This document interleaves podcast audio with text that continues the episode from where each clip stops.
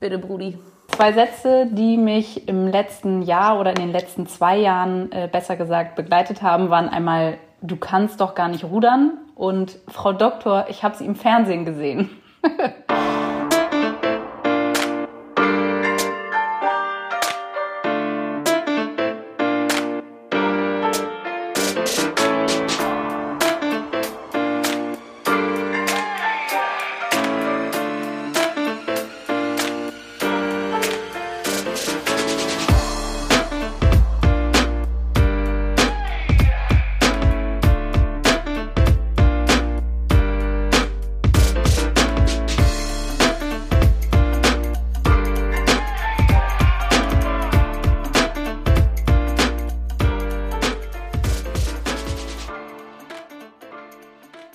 Moin Schweinis, ich wünsche euch einen wunderschönen Sonntag. Ich hoffe, es geht euch allen gut. Ihr seid fit, wascht euch brav weiterhin die Hände und habt Bock auf ein neues Interview. Heute ist es wieder soweit. Ganz kurz vorneweg. Ich mache jetzt keine Zwischenfolgen mehr, habt ihr vielleicht gemerkt letzten Sonntag. Ich konzentriere mich ab sofort jetzt voll und ganz auf die Interviews und vielleicht, beziehungsweise hoffentlich, kann ich dann ja auch bald jede Woche eins auf die Platte zaubern. Das ist natürlich das große Ziel. Zur heutigen Folge, meine Gesprächspartnerin und ich haben gesungen, gelacht, geweint und äh, vor allem aber auch wirklich sehr viel gelernt. Und zwar habe ich gelernt, oder ihr hoffentlich auch, wie man Leute dazu bringt, in einem Ruderboot den Atlantik zu überqueren, obwohl man eigentlich selber gar nicht rudern kann. Wie man es schafft, sich gegen die Meinungen aller durchzusetzen, obwohl man eigentlich ganz schön viel Wert auf diese Meinung legt wie man es schafft, eine Expedition Wirklichkeit werden zu lassen, obwohl eigentlich alles unmöglich daran erscheint, dass nichts im Leben in Stein gemeißelt ist und wie wichtig Mut ist. Das ist die Zauberzutat. Es ist eine wirklich ganz besondere Folge für mich und auch für meinen Gesprächspartner. Ich erkläre aber alles gleich zu Anfang. Sie ist ein bisschen länger als sonst. Das wird nicht zur Gewohnheit, ich verspreche es euch. Aber startet mal rein und lasst euch überraschen. Herzlich willkommen, Teammember Nummer 11, Maike Ramuschkat.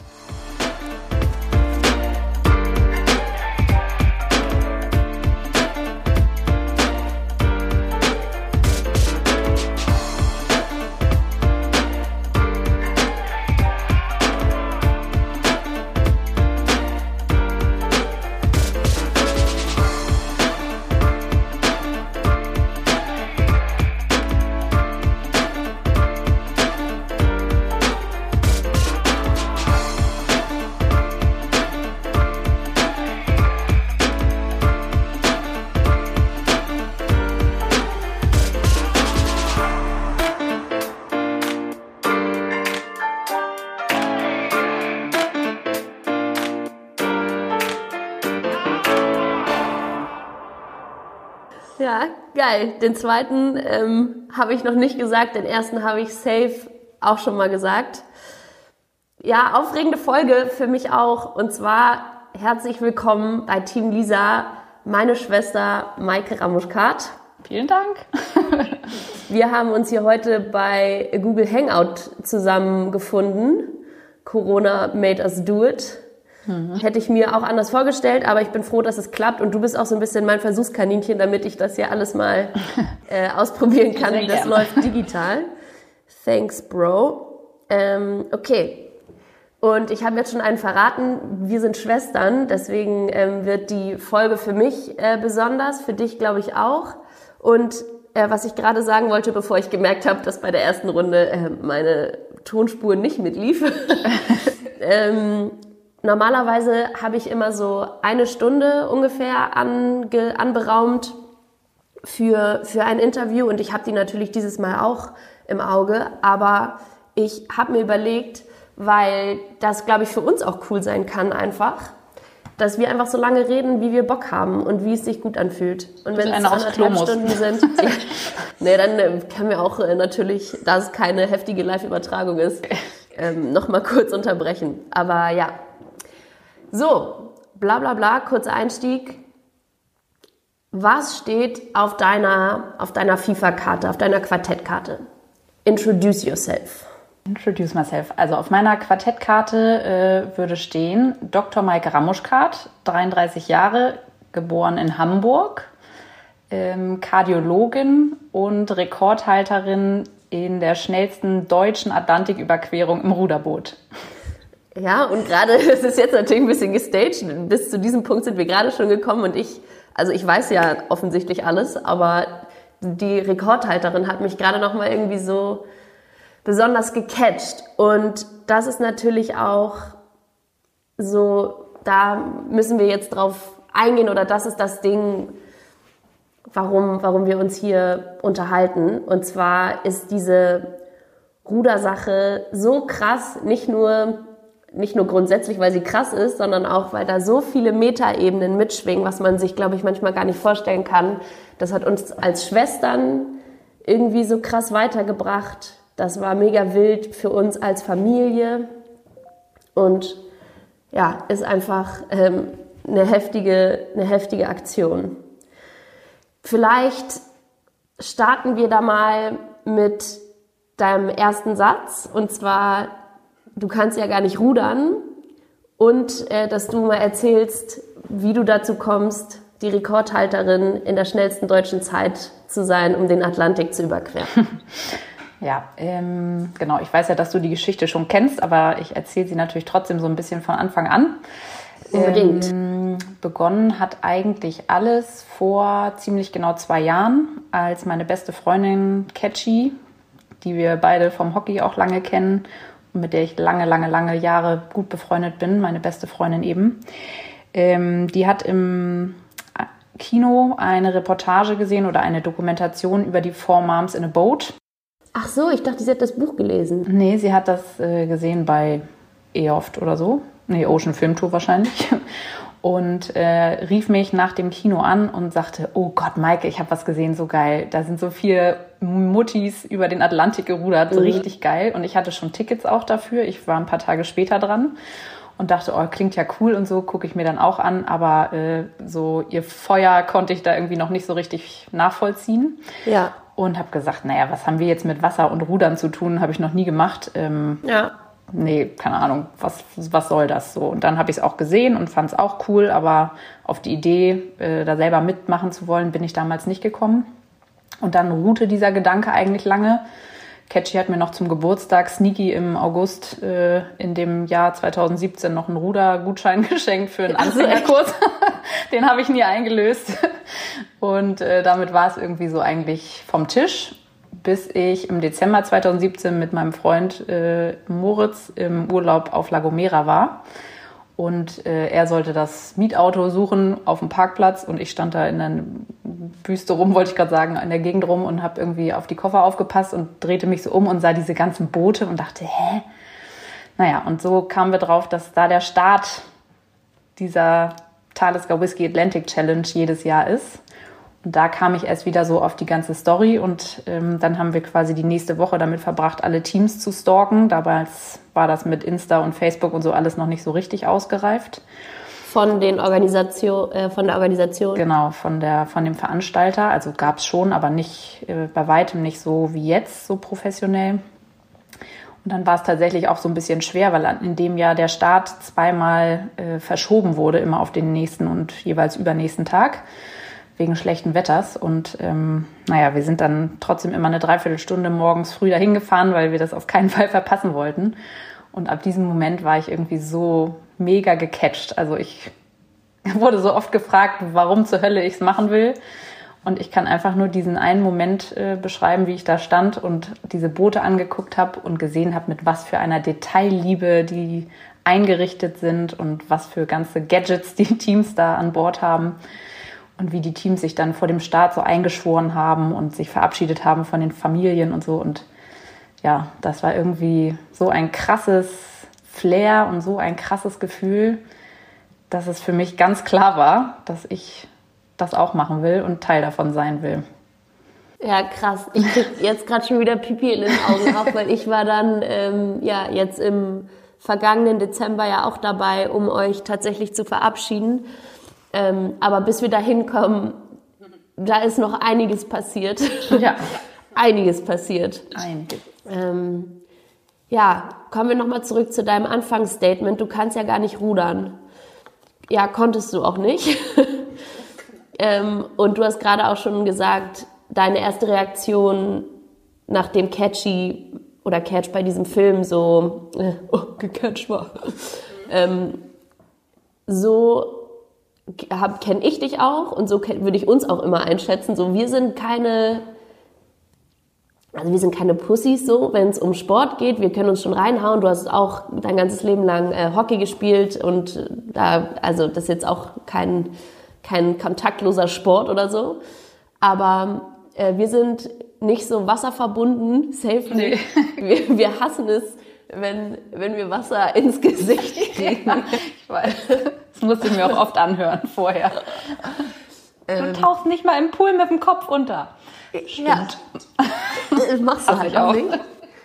Und trotzdem, ja, fing, fing das dann an. Okay, also, und dann warst du da und warst so gecatcht und nur noch mal, um dich kurz zu spiegeln, deine Augen haben gerade auch schon wieder so krass geglänzt, als du mhm. Hab ich auch erzählt gerade. Ja. Ich habe es gefühlt, ja. Ich habe es auch gefühlt. Ja, und dann bist du nach Hause gefahren und hast gesagt, okay, Catch, ich glaube, wir machen es doch.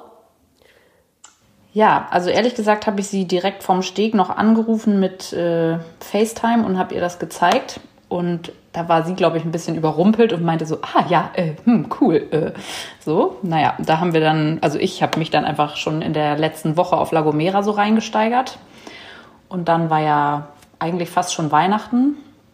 Und zu Hause, weiß ich noch, bei unseren Eltern oben ähm, im, wie heißt es, Arbeitszimmer oder wo ich dann immer schlafe, wenn ich äh, zu Hause bin, ähm, habe ich dann angefangen, auf dem Blatt Papier mir so Teamnamen aufzumalen und äh, zu überlegen, wie das Team heißen könnte und habe geguckt, was so Boote kosten. Und ich weiß auch noch ganz genau, wie ich dann an einem Abend, ich weiß nicht welcher es war, aber runtergekommen bin und euch so ja, nebenbei oder so, weiß ich nicht, erzählt ja, habe oder dass ihr erwähnt habt, dass ich über den Atlantik rudern wollen würde. und die Reaktionen waren sehr ernüchternd, ähm, wie auch so die ganze erste Zeit, wenn ich das anderen Leuten erzählt habe eigentlich. Das hat das ziemlich gut wiedergespiegelt.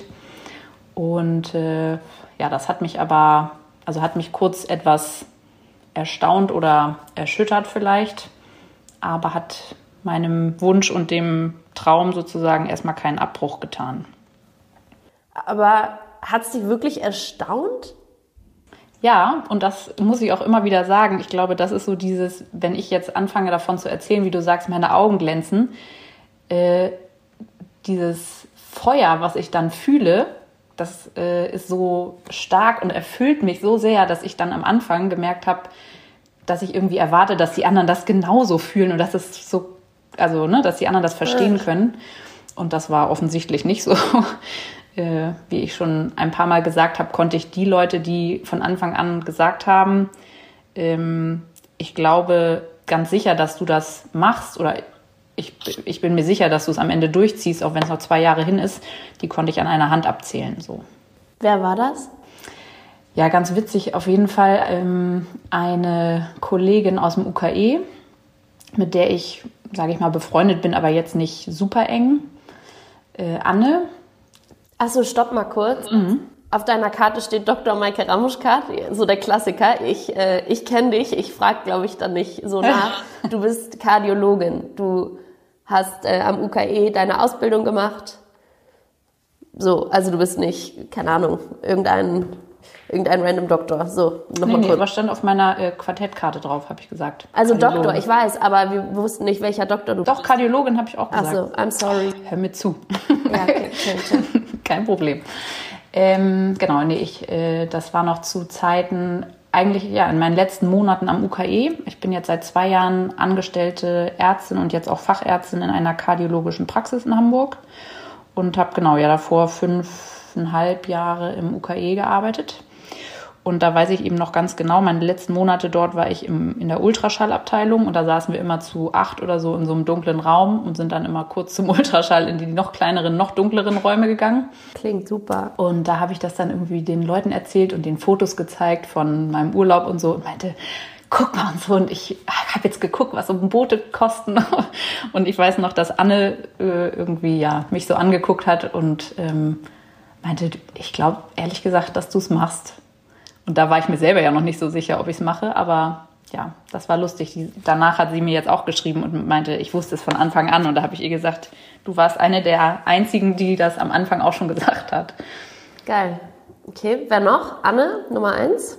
Ähm, dann, also genau in einer Hand, ich habe jetzt vorher nicht genau gezählt, aber zum Beispiel unser Rudertrainer im Ruderclub. Wir haben uns dann im Mai, glaube ich, fürs Anfängertraining in äh, dem Ruderverein hier bei mir um die Ecke in Hamburg angemeldet. Und am Anfang haben wir natürlich nichts gesagt, weil wir dachten, wir kommen jetzt so als Newbies und Rookies da um die Ecke und sagen übrigens, wir machen das, weil wir über den Atlantik rudern wollen und dachten, dann hassen uns alle und denken, was sind wir für Spackos. Deswegen haben wir erstmal nichts gesagt, aber waren bei jedem Training und immer voll die Streber und wurden dann auch immer auf Schlag mal gesetzt. Das ist dann die Position vorne, die den Takt vorgibt und den Rhythmus Aha. und so. Und dann dachten wir, okay, so doof können wir uns ja nicht anstellen.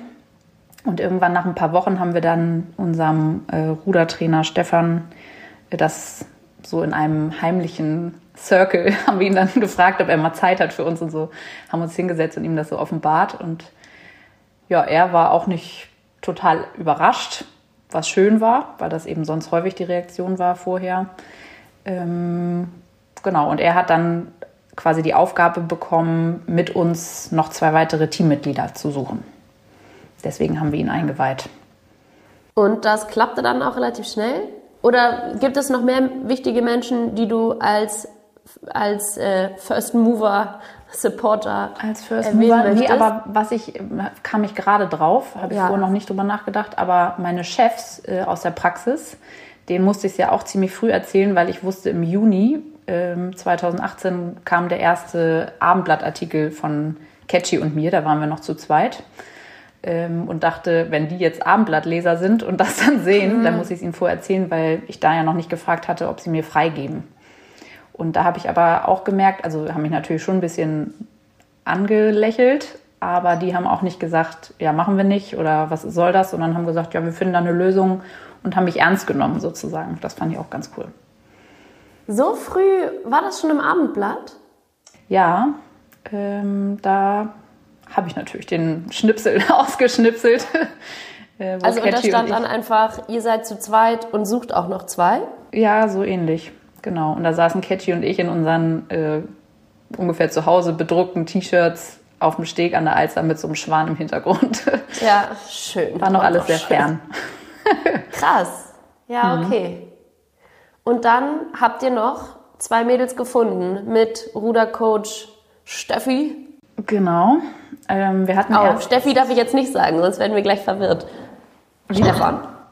Stefan, nee, genau, Steffi. Also, ja, genau wir haben erst ähm, eine Ruderin aus dem Nachbarclub quasi gefragt, die Catchy kannte von vorher. Das war Jenny. Jenny hat auch relativ schnell Ja gesagt. Eine langjährige Ruderin und so haben wir gedacht, ist bestimmt eine Verstärkung für unser Team. Wenigstens einer, der. Wenigstens kann, eine, ja. genau. Also vorher hatten wir viele von unseren, dir und deinen und meinen gemeinsamen Hockeyfreunden auch gefragt. Jasmin und Anna und Vicky und so. Ne? Ja, ja. Ähm, haben wir richtig Bewerbungsvideos gemacht, hat aber nicht funktioniert. Das wollte keiner mitmachen. Ihr habt Bewerbungsvideos gemacht? Ja, wir mussten ja irgendwie die Message transportieren. Ihr habt Bewerbungsvideos gemacht? Ja. Gibt's die noch? Darf ich ja. die mal angucken? Ja. ja. Später. Will never happen publicly, aber ja. Krass. Was habt ihr da so gesagt? Liebe ähm, Anna, nee, nee wir haben nicht da so drin gesprochen, sondern das war eher so ein Zusammenschnitt der alten äh, Videos. So. Ah, Und Ach, hinterlegt habe ich es mit dem äh, Vajana-Soundtrack. I am standing genau. at the edge of the border. Ja. Witzig. Genau. Deswegen gucke ich das immer noch gerne und höre es immer noch gerne. Ja. Beste Songauswahl. Disney Aber Forever. hat, wie gesagt, nicht funktioniert. Also die wollten nicht mitmachen. Schlechte und Songauswahl. Schade. Äh, genau. Und Jenny hat dann gesagt, sie macht mit. Dann waren wir zu dritt. Das war, würde ich sagen, im Juni 2018 dann so. Und dann hatten wir, also Stefan und Steffi, unsere beiden Rudertrainer, ähm, gefragt, ob sie für uns suchen. Und Steffi hat sich voll reingehängt und hat, kennt halt ganz Ruder Hamburg und hat alle gefragt und kam immer wieder und meinte, ja, ich hatte eine gute im Kopf, aber nee, die will auch nicht mitmachen. Und so, und so ging es immer weiter und irgendwann hat sie sich dann dadurch mit uns immer wieder getroffen und auch mehr Infos quasi von uns äh, bekommen zu dem Thema.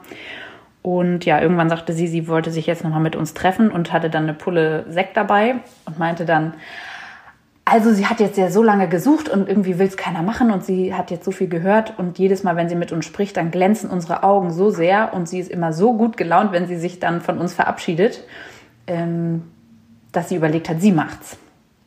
So, und dann waren wir zu viert. Und dann haben wir eigentlich mit den ganzen Vorbereitungen angefangen, die ja, sich ins Endlose ziehen, wenn man die jetzt so von mhm. hier äh, aufzählt. Und die Kurzversion ähm, zum Team letztlich war, dass Jenny sich dann Ende des Jahres 2018 entschieden hat, doch auszusteigen, weil das ihr zu viel war zu dem Zeitpunkt. Was ich verstehen kann, weil es wirklich viel ja. war. Ähm, und dann waren wir zu dritt und haben dann überlegt natürlich, wie man jetzt kurzfristig jemand Vierten dazu bekommt. Wir hatten schon ein paar Kurse gemacht und so, und da hatten wir jetzt ja auch nicht unendlich Zeit.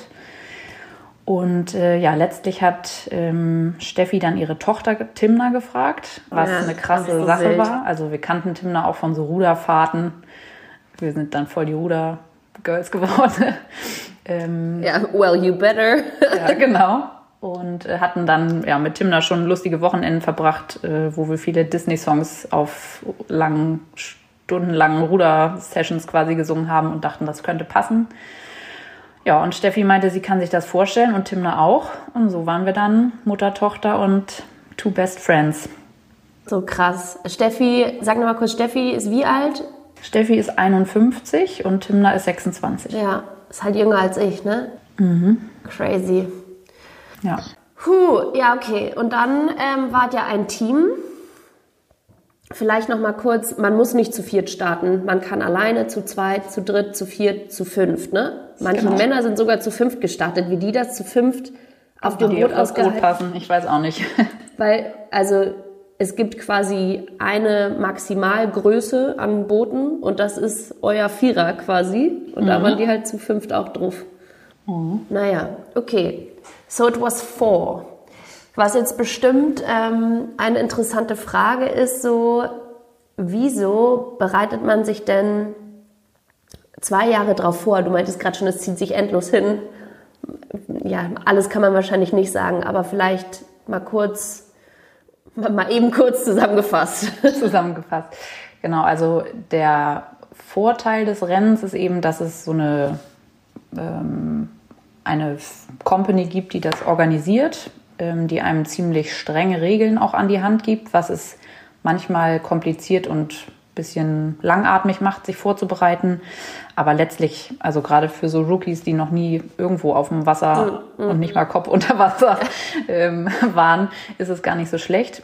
Ähm, es gab quasi Pflichtkurse, die man vorher machen musste. Dazu gehörte sowas wie Navigation oder Safety at Sea oder Safety First Aid at Sea. Wurde auch gefilmt von euch, ne? Das war, ey, Alter, das war Kopf unter Wasser. Das war richtig Kopf unter Wasser. aus. Oh Gott. Ja, also da freue ich mich ehrlich gesagt auch schon auf den Film, weil das bestimmt drin sein wird.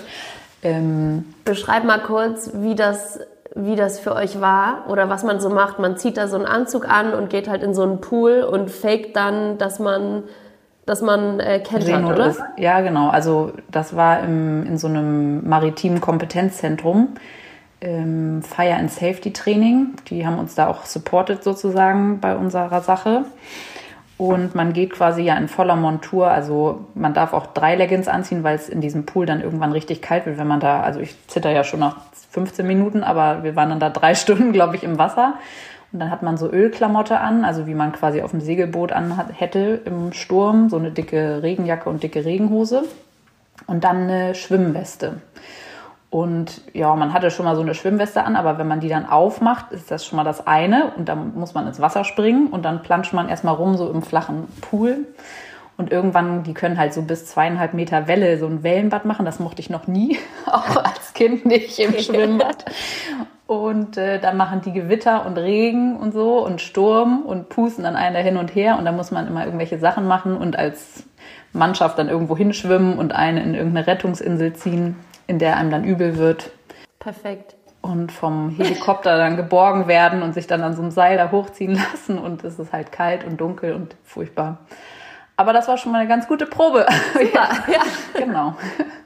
Krass, okay. Und äh, aber nochmal zurück, die Oberfrage war ähm, lange Vorbereitung. Es, es wird einem, das erinnere ich auch noch vom Start, da wurde man besonders cool auch abgeholt als, als Angehöriger, dass, ähm, ja, dass es einem, dass es euch besonders schwer gemacht wird, extra diese ganzen Auflagen zu erfüllen, damit man sich wirklich bewusst macht, ja, welcher Aufgabe man sich da widmet, welcher Gefahr man sich auch aussetzt und dass man quasi sich wirklich immer wieder fragt, so will ich das wirklich machen? Mhm, genau, also es gab noch einen Kurs in England, der auch vorgeschrieben war. Da ging es letztlich so ein bisschen um Erfahrungsberichte von dem Safety Officer, der das Rennen mit begleitet hat am Ende mhm. auch. Mhm.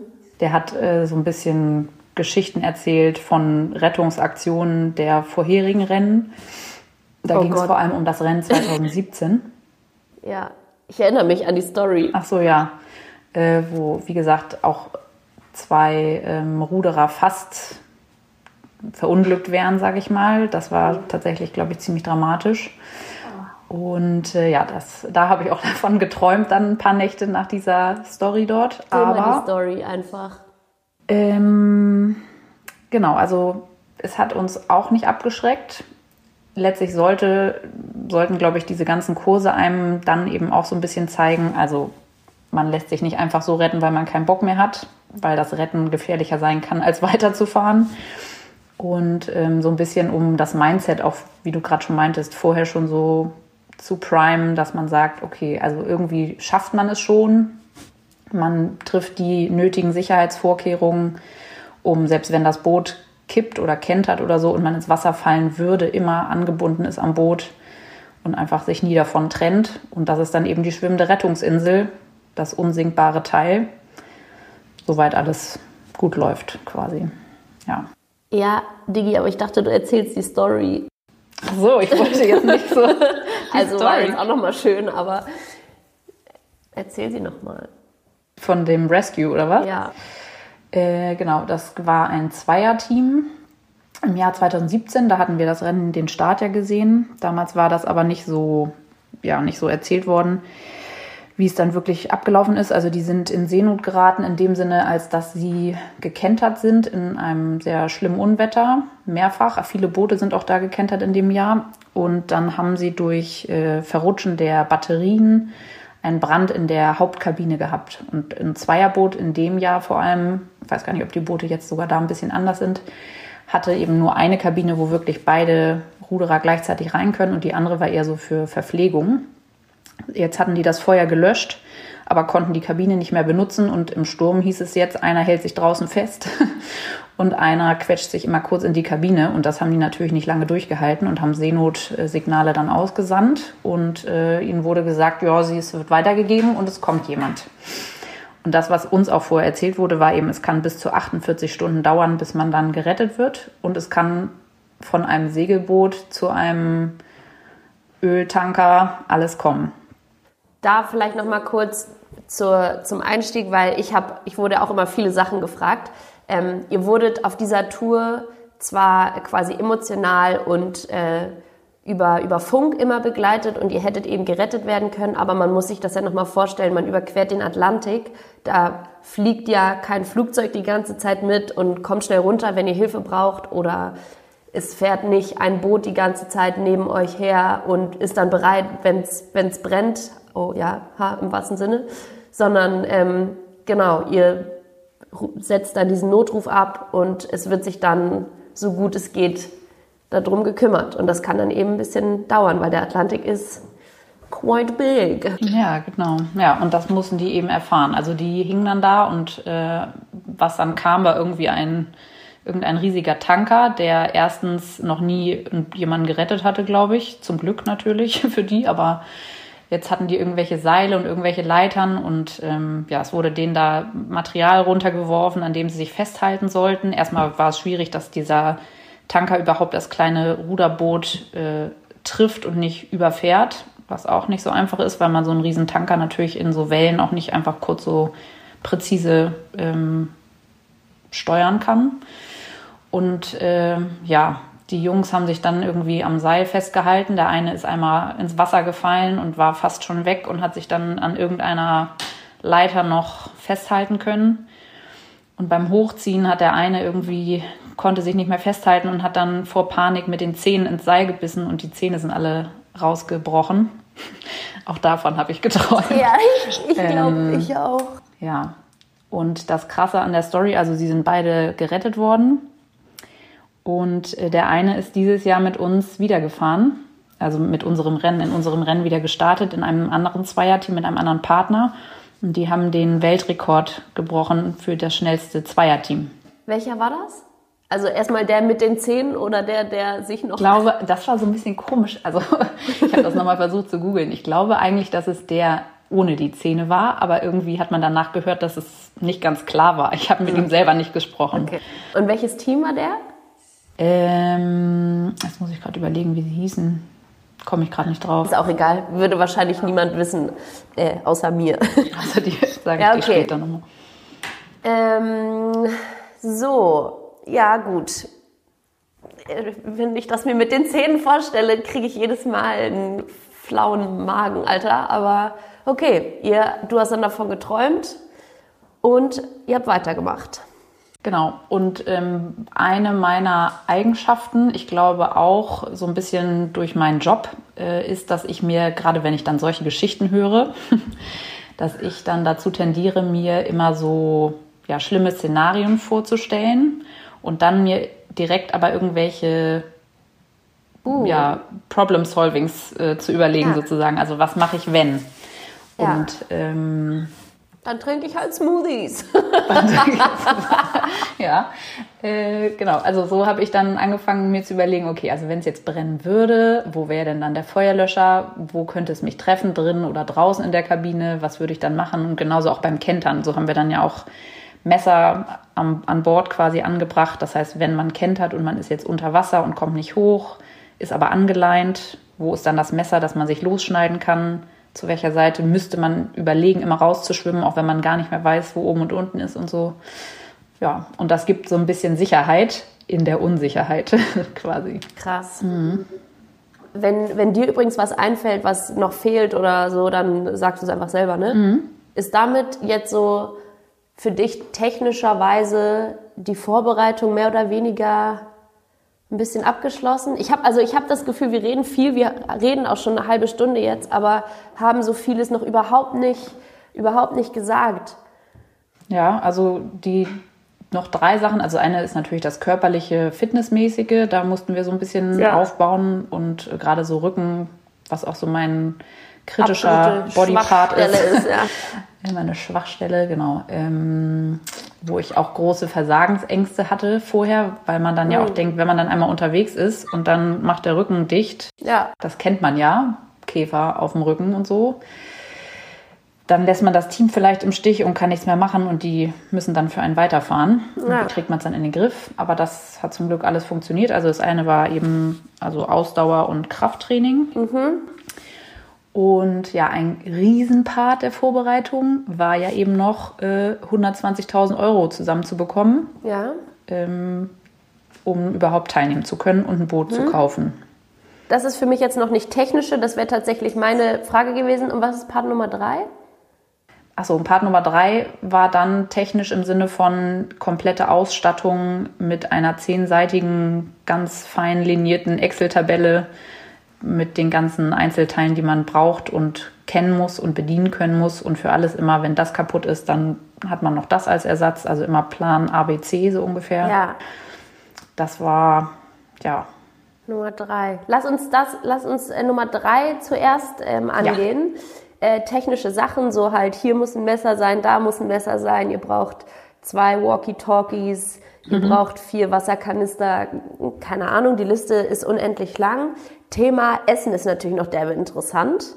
Ähm, ihr musstet so anhand eurer, eures Körpergewichts so und so viele Kalorien pro Tag für eine bestimmte Zeitspanne quasi vorweisen. Wie seid ihr an, die, an das Essensthema rangegangen?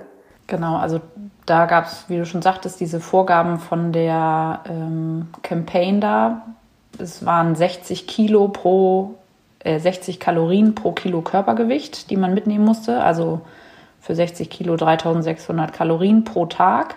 Pro Tag. Für wie viele Und, Tage habt ihr geplant nochmal? Genau, man musste als Viererteam für 60 Tage Essen mitnehmen. Und wir haben quasi dann so am Ende grob 4000 Kalorien für jeden gehabt. Ähm, einer ein Kilo mehr, einer ein Kilo weniger so. Und das konnte man eben in Form von so trocken gefrorenen Gerichten mitnehmen. Das war ein Hauptteil. Und das andere, was wir dann von früheren Mannschaften da uns äh, haben empfehlen lassen, waren so Shakes, so Vollnahrungsshakes, die man einfach mit Wasser auffüllen konnte weil man natürlich keine Milch oder so mit hat und es muss irgendwie halt auch schmecken mm. und möglichst irgendwie auch schnell runtergehen, dann wenn man müde ist oder so, dass man die Kalorien irgendwie reinbekommt. Ja. Und der Rest, und das war das Wichtigste, waren Snacks. Ja, true that. Ja, also Schokoriegel und Gummibärchen und Nüsse und solche Sachen. Wilde Frage zwischendurch. Was war das ähm, oh man, wir ja, benutzen beide schon die ganze Zeit auch so viele Anglizismen. Also, was ist the most random thing, das ihr mit an Bord hattet? The most random thing. Ähm, lass mich mal kurz überlegen. Also bestimmt auf jeden Fall die Diddlemaus, aber die hatte ja, ja okay, die, hatte eine Rolle ja. eigentlich. Ähm, kurz nochmal gucken. Wir hatten einen Christstollen mit. Oh ja, okay. Und äh, ja, das war vielleicht das, was jetzt so mir spontan einfällt. Eigentlich alles andere war relativ genau Sinnvoll. überlegt. Ja. Ich wollte gerade sagen, noch der Sekt äh, zum, ja, genau. zum Badopapeln beim Ankommen natürlich. Aber ja, okay. Oh Gott, noch so viele Sachen, die ich besprechen möchte. Okay, aber finde ich jetzt erstmal gut. Abgearbeitet soweit. Und dann hast du schon natürlich zweimal gesagt, äh, dass du gegoogelt hast, ganz am Anfang schon, wie teuer sind die Boote und so. Und das war auch Punkt Nummer zwei, den du gerade angesprochen hast. Äh, die Kohle. Also das Boot ist unsagbar teuer. Das Boot ist auch tatsächlich einer der Faktoren, über den ich am meisten ausgefragt wurde, weil sich das niemand vorstellen konnte. Ist ja auch klar, mhm. das ist kein Ruderboot für die in Alster, für die, die aus Hamburg kommen, ähm, sondern ja, man hat halt zwei Kabinen am Ende, man kann da richtig äh, schlafen, man kann sich ausstrecken, mehr oder weniger. Erzähl gerne über die Bootsuche und warum man 120.000 Taler braucht. Genau, also die Bootsuche war natürlich erstmal die Frage, braucht man ein, möchte man ein gebrauchtes oder ein neues Boot? Und da gab es dann verschiedene Pros und Kontras, die wir abgewegt haben. Aber am Ende war es auch so ein bisschen so, dass sich dann so eine Lücke ergab. Der Bootsbauer, für den wir uns entschieden haben, da gibt es eine Werft äh, in England. A Warft. Ich wollte es nur mal kurz auf Englisch sagen. ja, sehr gerne. ähm, genau, und die hatten gesagt, so ja, also ein neues Boot können wir eigentlich euch sowieso nicht mehr machen, weil wir schon so im Voraus ausgebucht sind. Dann dachten wir schon so, oh. Und dann hat aber jemand abgesagt und dann meinten sie, oder ihr nehmt diesen Slot und dieses Boot. Und dann haben wir gesagt, okay, dann schlagen wir jetzt zu. Ich habe mich gerade mal gemeldet zwischendurch. Ja. Wie viele Boote wie viele Hochseeruderboote bauen die, dass sie schon so krass weit im Vorfeld ausgebucht sind? Wer ja, kauft sowas? Also ich glaube, irgendwie war unser Boot oder um unser Boot herum das 60. was die gebaut haben. Ah, okay. Was ich aber schon eigentlich viel finde für, also ne, wer braucht so ein Teil eigentlich? Ja, ja. Aber äh, ja, es wird eben immer mehr, dass Leute versuchen, irgendwelche Rekorde aufzustellen und dann sich irgendwelche Crews zusammensammeln und von irgendwo Europa nach irgendwo Südamerika fahren. Boote kaufen, okay. Ja, oder Pazifik oder. Ja, stimmt. Gibt es auch eine sehr interessante äh, Netflix-Doku da überqueren. Sind das Aussie Girls? Das ist, glaube ich, ein Mix von Girls. Ich weiß gar nicht, woher die ja. kommen alle. Mhm. Aber die fahren von Amerika bis nach Australien, auch geisteskrank. Ja, und die waren auch sechs Monate unterwegs. Ja. Ne? Egal. Mit Anderes Thema, es heißt Losing Sight of the Shore. Of the Show. Ja. Kann man sich ich glaube auch, gerne nochmal vielleicht, na, vielleicht waren es Aussie, ich weiß gar nicht, ja. Mhm. Äh, genau, also das Boot. Das Boot hat letztlich mit aller Ausstattung, und wir haben es sehr gestückelt gekauft, weil wir natürlich mit 0 Euro gestartet sind, ähm, sowas wie Mitte 70.000 bis 80.000 Euro gekostet, würde ich sagen. Mhm. Immer mit dem Hintergedanken im Kopf, auch für uns selber, damit wir nicht durchdrehen, dass wir es ja wieder verkaufen können. Ja, ja. Und äh, genau, Startgebühr ist auch sehr krank eigentlich. 23.500 Euro für ein Viererteam. Mhm. Wird natürlich von nichts zurückgegeben, aber man hat, wie gesagt, diese Supervision die ganze Zeit, kann Fragen stellen jederzeit und ist überwacht und in einem Netz, ja. in dem man sich ganz gut aufgehoben fühlt. So. Ja. Genau. Und der Rest Gefühlt dann, ist der Preis auch gerechtfertigt dafür, dass man sich ähm, geborgen fühlt, wenn man im Nirgendwo rum, rumrudert und gerettet werden will, ja. Ja, zumindest wenn man da keine andere Erfahrung hat, würde ich sagen. Also, ja. äh, genau, und der Rest waren dann ja noch Essen. Transportkosten, Essen, genau, solche Dinge und die Kurse und ja, da kommt man dann schnell auf 120.000 Euro und äh, ich erinnere mich noch, als wäre es gestern, wie ich nämlich dann so auch im Frühjahr, Sommer 2018 mit Catchy noch im Zweierteam mit einem ehemaligen Abi-Kollegen von mir zusammensaß, der so eine Sport- äh, wie heißt das, so eine ähm, Sport-Sponsoring-Website hat. Wer ist der Abi-Kollege? Andreas Kitzing. Und mhm. da haben wir gedacht, okay, die suchen dafür, also konntest du als, weiß ich nicht, Mountainbiker oder so, kann jeder sich so ein Profil erstellen und sagen, ich suche einen Sponsoren für 1000 Euro, für mein neues Trikot, für keine Ahnung, mhm. oder für unsere Tanzgruppe, keine Ahnung, so. Und dann haben wir ihn ein bisschen gefragt und dachten, wir kriegen ein bisschen Anregungen. Ähm, und er hat uns auch da ganz bereitwillig Auskunft gegeben. Und ganz am Ende hat er dann aber so gesagt, sowas wie, ja, Mädels, aber ganz ehrlich, also ich glaube ja nicht, dass ihr irgendwen findet, der euch so viel Geld für sowas gibt. so. Thank you. Thank you. Genau, so. Und das war, spiegelte so unsere anfängliche ähm, Berg- und Talfahrt der Gefühle irgendwie ja. wieder. Also wir dachten natürlich auch, ja, wer zur Hölle soll uns jetzt dieses Geld geben? Und ja, die Kurzversion ist, wir haben ähm, letztlich unseren Hauptwegbegleiter gefunden in Thomas Hauschild, dem Gründer. Auf der Warft? genau, nee, nee. Dem Gründer von zum Dorfkrug Sylter Salatfrische. Und das war auch ähm, eine ein Zufall und irgendwie, ich sage immer, das sollte so sein. Ja, soll's auch. Wir haben ihn getroffen im, in einem Kurs von der Yachtschule Eichler, wo wir unsere Navigationskurse und so gemacht haben. Sportbootführerschein, den brauchten wir nicht, weil einen Motor hatten wir ja nicht, aber da dachten wir, können wir kontrolliert ein bisschen Navigation üben. Und da haben wir so, wie ich dir gerade am Anfang erzählt, wie wir auf das auf dieses Thema und diesen Traum gekommen sind, äh, erzählt und durften uns da vorstellen. Und irgendwie hat er als einziger, glaube ich, unseren Glanz in den Augen gesehen und uns angesprochen danach. Und dann haben wir seitdem ja mit ihm an der Seite diesen Traum verwirklichen können. Unter anderem, ja, noch mit vielen anderen Unterstützern, ja, aber ja, er hat da einen ganz großen Teil geleistet.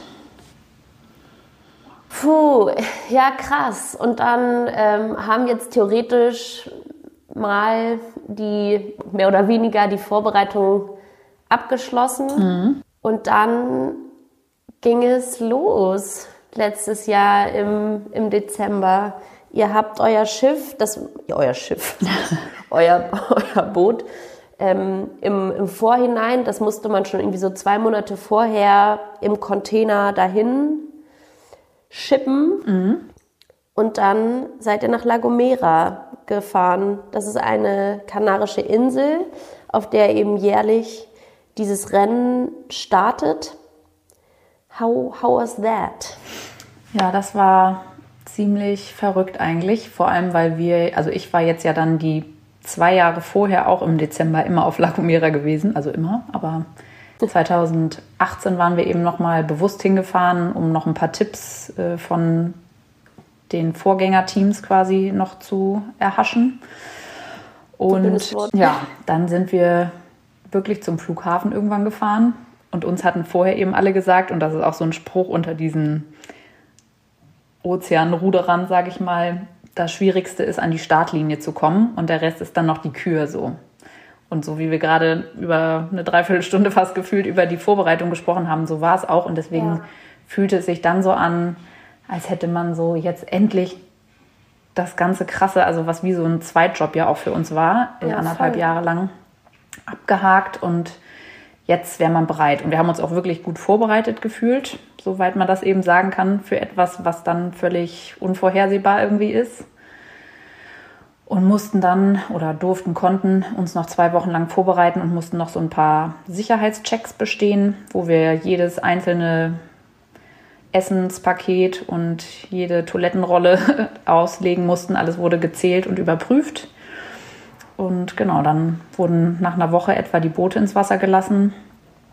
Und äh, dann konnte man noch ein, zwei Mal so trainingsmäßig für eine halbe Stunde rausfahren, wo wir alle seekrank waren. Oh Gott, ja. Das war auch super. Und ich Blasen an den Händen hatte und dachte, ach du Scheiße, was ist das jetzt? Naja, ähm, und dann ging es los am 12.12. .12.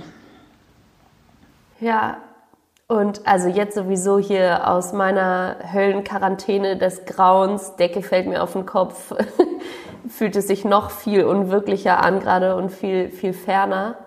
Aber das war so ein krasser Tag, auch für mich. Also das war diese Energie, die dieses ganze Setup ausstrahlt, ist so unbeschreiblich. Das waren 35 Boote bei euch. Mhm. Wie gesagt, einer bis fünfer.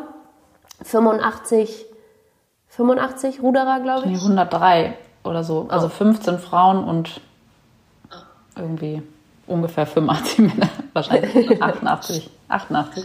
Ja, okay. Ja. Und also das war so krass. Man muss noch dazu sagen, La Gomera, da geht ja eigentlich nichts.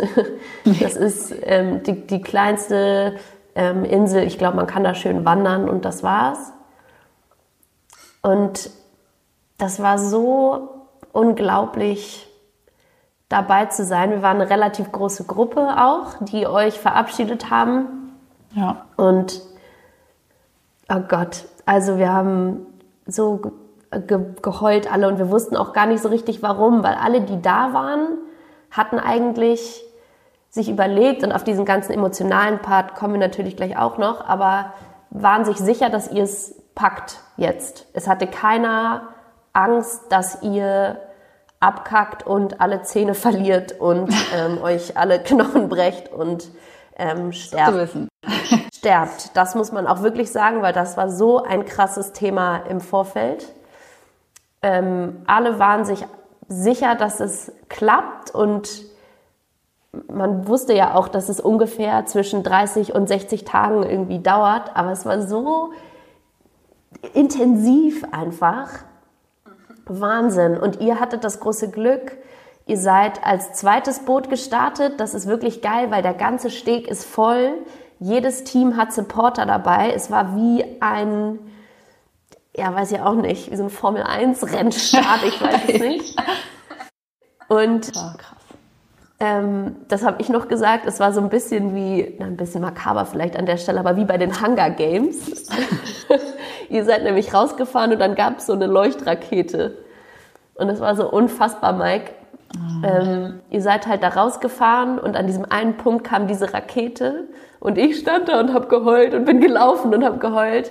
Und dieser, dieser Schuss, vielleicht habe ich mir das auch nur eingebildet, aber war für euch, also war vor allem bei dir so, ich habe so das in so einem ganzen Körper gesehen und es war so, yes, let's do this voll. So krasse Entschlossenheit und so, so eine Sicherheit. Das war so krass.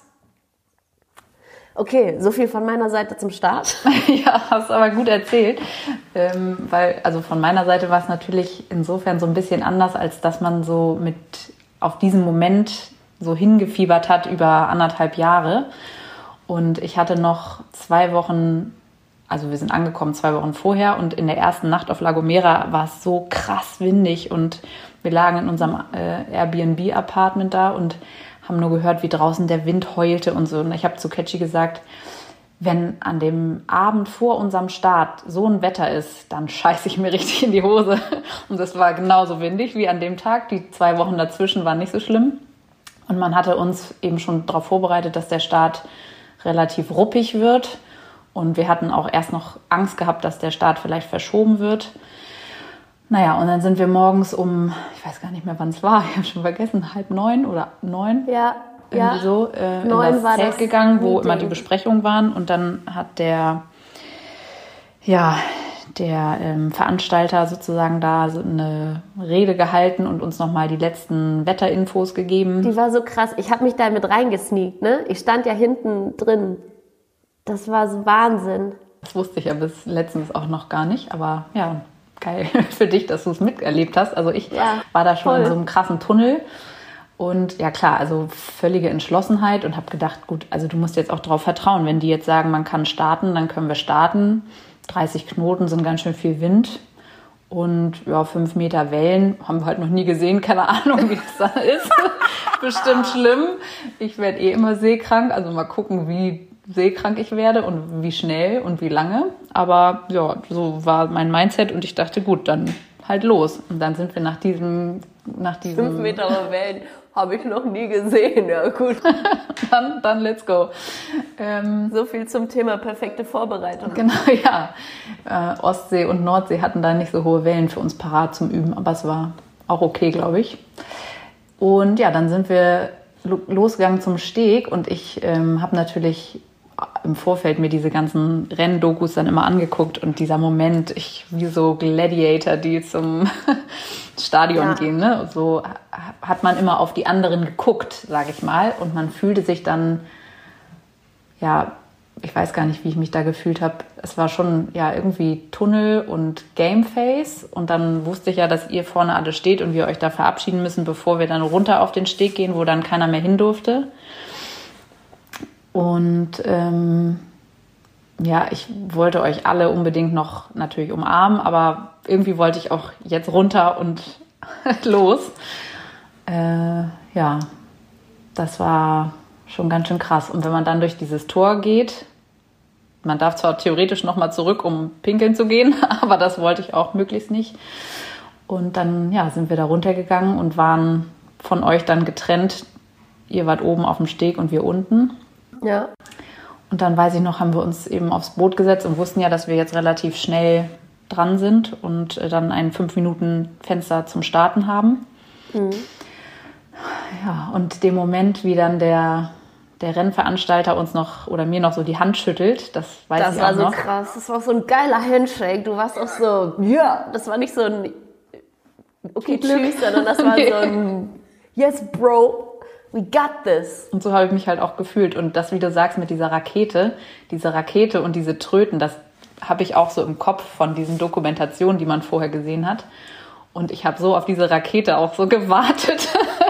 Deswegen kann das schon sein, dass da so ein Schauer über meinen Körper lief. Ähm, Voll.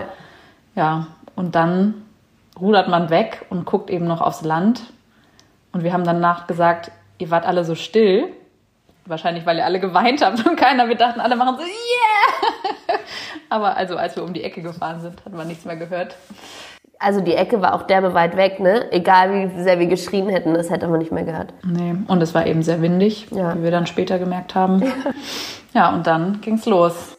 Dazu muss ich noch wild. einmal kurz sagen, und das war so krass, man denkt halt so, ihr bereitet euch zwei Jahre vor ne? und jeder Handgriff ist dann so safe, aber es war so, am Vorabend wart ihr noch so, ah, könnt ihr noch mal unsere Wasserkanister füllen? Das wäre noch eine Hilfe. Und dann so, keine Ahnung, fünf Liter oder zwei Liter in jeden Kanister. Und dann waren eure Kanister kleiner, als du dachtest. Und dann hattet ihr einfach zwei Liter weniger Wasser drin. Und wir waren so, Bro, zwei Liter Wasser. Sie kann zwei Liter weniger Wasser trinken. Oder du hast dann so mir noch, kurz bevor es dann losging, mir so deine Ohrringe gegeben und meintest so, kannst du noch mal meine Ohrringe in mein Portemonnaie tun? Und ich so, ja klar, so.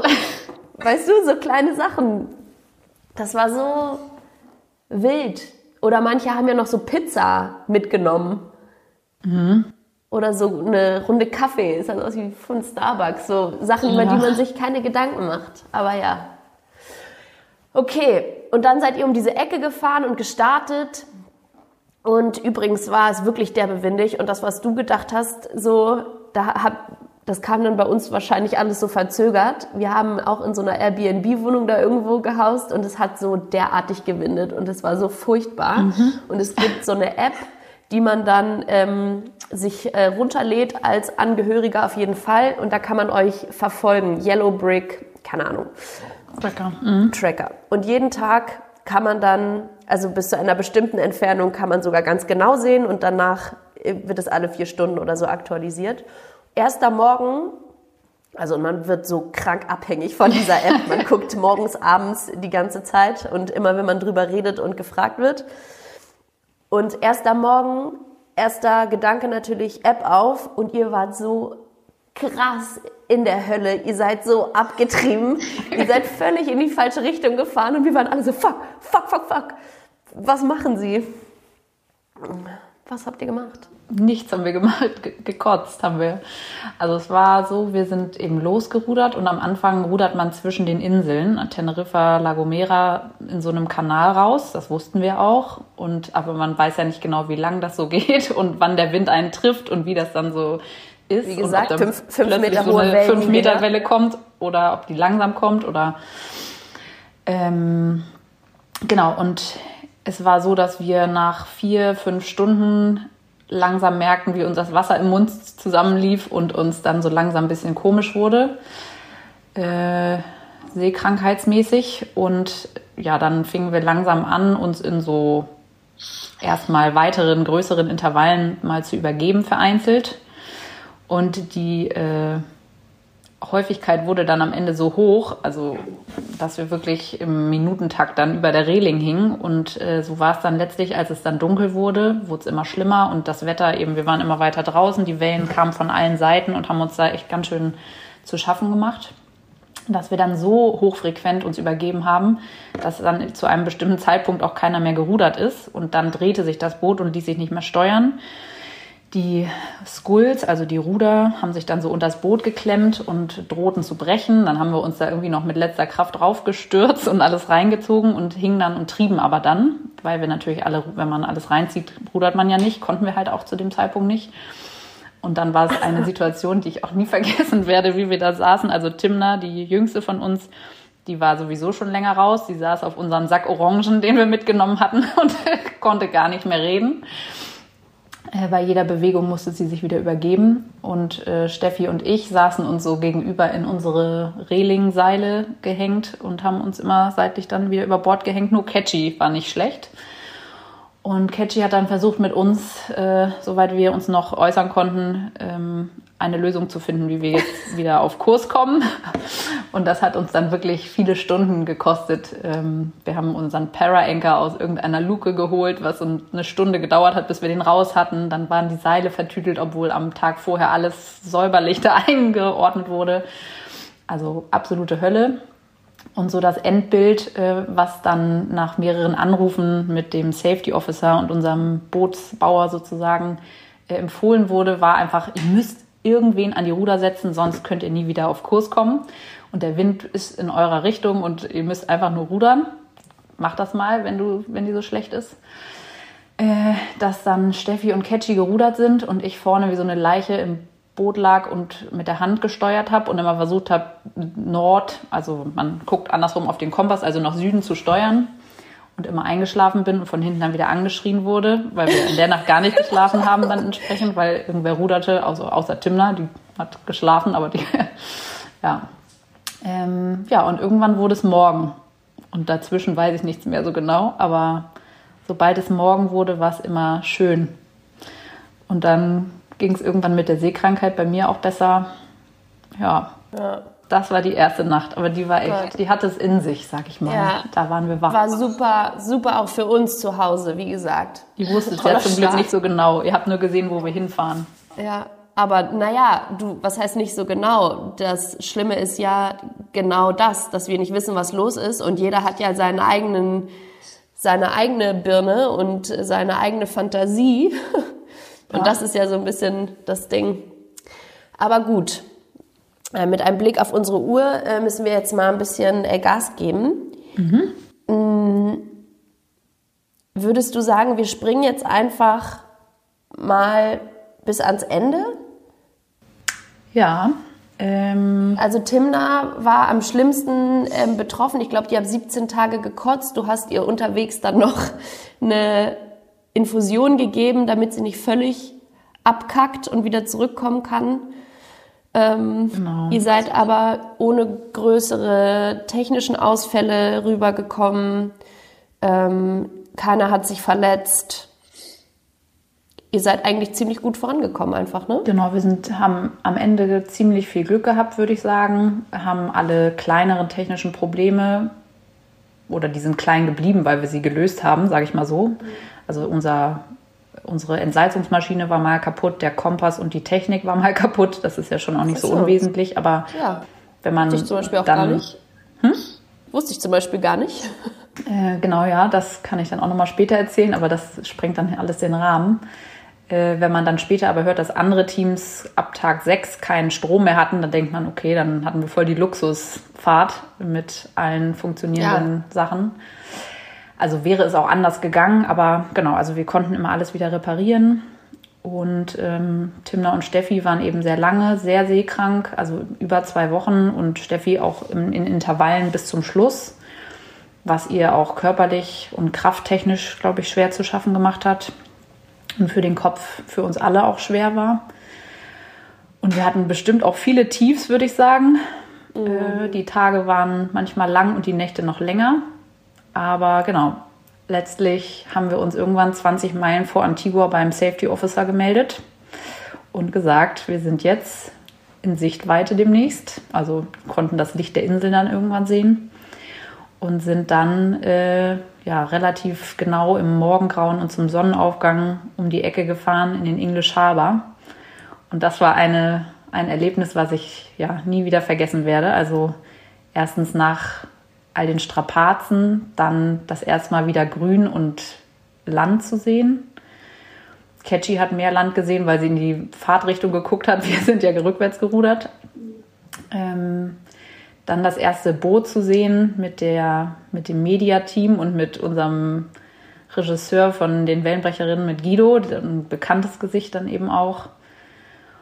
Und ja, dann da um die Ecke zu biegen und dann alle unsere Fans und Familien und Freunde, die extra mit nach Antigua gefahren sind, auf dieser Mauer von diesem alten Fort da zu sehen, die gegrölt haben und geschrien haben und getrötet. Und dann gab es da die ersten, nee, Fackeln gab es noch nicht, aber das war Wahnsinn. Ja, und dann die Ziellinie und unsere Fackeln. Das war auch so ein Moment, wenn man diese Dokus vorher gesehen hat, dann also für mich war es so, ich habe auf diesen Moment so hingefiebert, diese scheiß Fackel im Ziel endlich anzumachen. Das war wirklich absoluter Wahnsinn. Ähm, und da muss man quasi von der Ziellinie noch so ein Stück bis zum Anleger richtig fahren, an den ganzen Superjachten vorbei. Und die haben so laut getrötet, die waren alle schon wach zum Glück. Und das, also dieser Sound, der ging mir so bis ins Mark. Und ich, also hat mich so richtig geschüttelt vor Tränen. Und ähm, ja, dann sind vom Vor alle runtergerannt und waren dann alle da, als wir angelegt haben. Das war crazy. Und dann, ja, wird einem erstmal die Fahne noch gereicht, We rode the Atlantic. Und irgendwann wird einem dann die Hand gegeben und man darf an Land gehen und sich das erste Mal von diesem Sicherheitsgurt abmachen. Und das war ein krasses Gefühl. Ja, glaube ich dir. Ich heule jetzt auch gerade schon äh, wieder die ganze Zeit. Ich versuche leise zu machen. Ich habe das Ganze leider nur auf Facebook Live verfolgt, aus ähm, verschiedenen Gründen. Aber es war auch also wirklich so, so krass und man hat das auch so gefühlt durch, äh, auch über die Entfernung hinweg. Ja, okay. Und dann seid ihr nach 42 Tagen und 46 Minuten in der Karibik wieder an Land gekommen. Ja. Und war das schnellste weibliche deutsche Team jemals. Ihr wart das erste deutsche weibliche Team auch. Also genau, wir waren in diesem Rennen das überhaupt allererste deutsche Team und waren in diesem Rennen das schnellste Frauenteam. Ja. Und genau, es gibt eben schon ein paar Deutsche, die über den Atlantik gerudert sind. Also jetzt nicht viele, aber ich weiß von, also zumindest einer Frau alleine und einem Männerteam. Ähm, aber wir waren bisher auf jeden Fall die schnellsten Deutschen, die über den Atlantik gerudert sind. Gut, so viele gibt es wie gesagt nicht, aber das ist schon mal ganz cool. Und jetzt so die klassische Fußballreporterfrage. Was, was hast du gedacht, als du da an Land gekommen bist, das erste Mal wieder? Ja, das ist eine gute Frage. Also da habe ich, glaube ich, gar nicht so richtig was gedacht. Ich habe eher vorher gedacht, äh, viel nachgedacht in der letzten Nacht, bevor wir da waren, ähm, wie es werden würde. Und man hat eben schon so auch Vorstellungen gehabt und äh, war so ein bisschen melancholisch, weil, das sage ich auch in einem Video irgendwo, habe ich schon gesehen, ähm, ja, man, wenn ich nie wieder aufs Boot komme. Ja, man kommt auch nie wieder zurück man bereitet sich so lange darauf vor und hat so viele Visionen und Träume und stellt sich, wie gesagt, das irgendwie alles so vor und dann erlebt man es und dann weiß man, es ist jetzt in den nächsten zwölf Stunden vorbei und die Wahrscheinlichkeit, dass man sowas in der Art oder ähnliches nochmal erleben darf in seinem Leben, ist ja jetzt erstmal nicht so groß. Heißt nicht, dass es nicht passieren kann, aber ich wusste, dass das Boot damit dann für mich weg ist. Ja. Wir hatten auch schon einen Käufer quasi danach und so. Das sind ja dann auch alles so Sachen. Was aber äh, gut für eure Birne war? Gut für die Birne, ja. Ähm, Geld haben wir trotzdem noch nicht leider, aber mal sehen.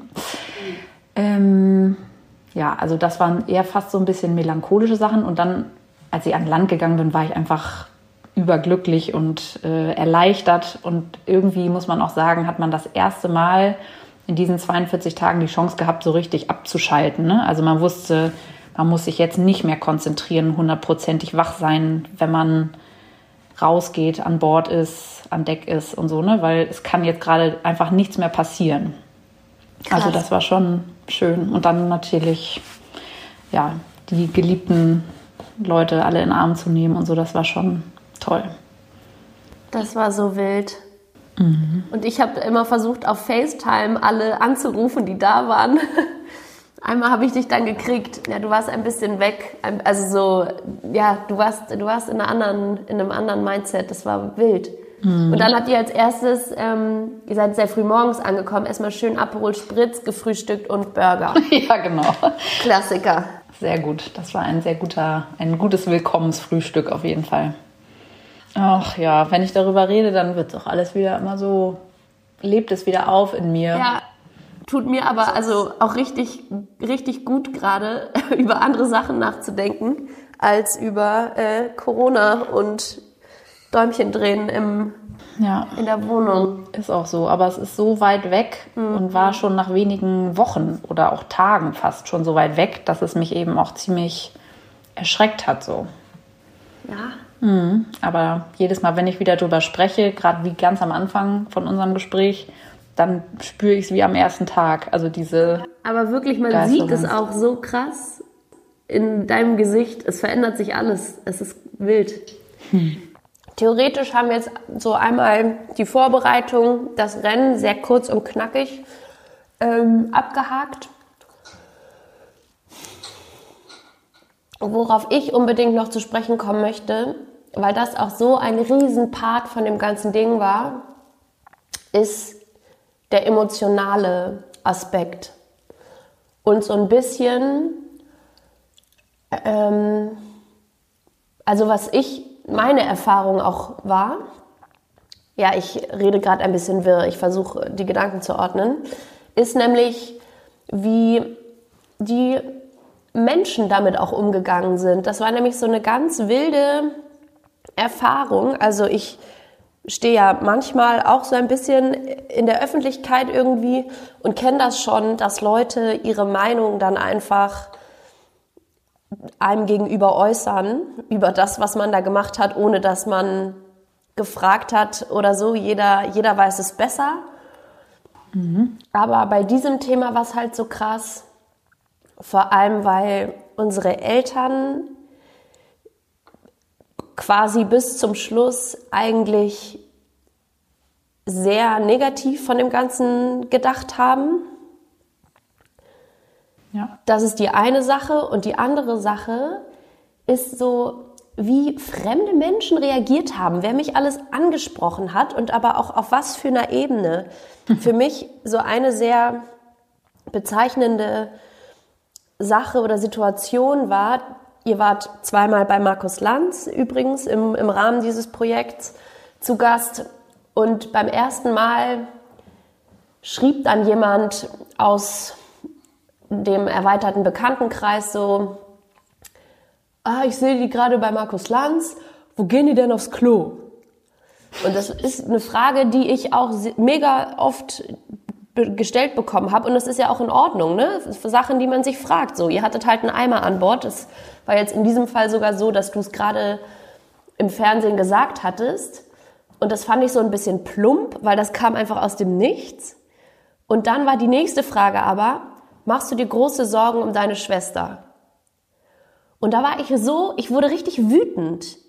Weil, weißt du, der Spannungsbogen von so, wo geht sie denn kacken, zu, hast du eigentlich Angst, dass deine Schwester stirbt, war so meilenweit voneinander entfernt und auch so enthoben von jeglichem Respekt oder von jeglicher Empathie, weißt du? Mhm. Stell dir vor, ich hätte wirklich Angst um dein Leben gehabt. Dann zu gehen von, sie sie pinkelt in einen Eimer neben ihrer Kollegin an Bord zu, hey, ich öffne dir mein Herz zu einem der heftigsten, zu einem der heftigsten Themen, die ein Mensch im Kopf haben kann. Mhm. Weißt du? Und so war das ganz oft. Unsere Eltern wurden bei uns da im Dörflein angesprochen, auf der Straße. Freunde haben einfach angerufen und so krasse Sachen gesagt, mhm. ungefragt. Das war so wild. Ja. Hat natürlich die Angst unserer Eltern dann noch mehr geschürt. Ja. Und das war, um jetzt meinen Monolog zu beenden, für dich natürlich auch mega schwer, sich gegen die Eltern quasi zu entscheiden. In diesem Fall, wenn man das so hart sagen will. Ne? Wir sind eine auf unsere Art und Weise schon sehr eng miteinander verbundene Einheit, wir vier, mhm. Ramusch Katz, und haben schon eine Philosophie so in der Familie, dass wir alles miteinander teilen und wir legen viel Wert auf das, was die anderen Familienmitglieder sagen und unterstützen uns immer da drin und holen, egal was wir machen, und holen uns aber gegenseitig auch oft Rat. Und das war ja, so für unsere Familie auch so eine krasse Sache, weil es das erste Mal was war, wo es wirklich irgendwie um, um das Leben eines Familienmitglieds ging und sich so aktiv gegen die Mehrheit entschieden wurde. Und das war für dich, glaube ich, auch krass, weil du das in deinem Leben noch nie gemacht hast. Und krass für unsere Eltern, ja weil das so auch noch nie st stattgefunden hat bei uns. Ja, das stimmt. Also das ist auch was, was mir bei dem Ganzen von Anfang an sehr, sehr nahe gegangen ist und was mich auch am Anfang mehrfach fast dazu gebracht hat, doch vielleicht noch mich anders zu entscheiden und es nicht zu machen. Das war aber tatsächlich eher so in der Anfangsphase so. Am Ende war es dann eher in meinem Kopf äh, so verankert. Also jetzt habe ich mich so weit vorbereitet, das hätte mich dann nicht wieder aus der Bahn geworfen. Aber ja, am Anfang habe ich schon überlegt, halte ich jetzt anderthalb Jahre durch, ähm, zu wissen, dass, also auch mein Freund war ja wenig begeistert, fast bis zuletzt von der ganzen Aktion, eben auch aus verschiedenen Gründen, von denen ich viele gut nachvollziehen kann. Ähm, aber ja, das war was, was, wo ich sehr gekämpft habe innerlich. Wie bist du damit umgegangen?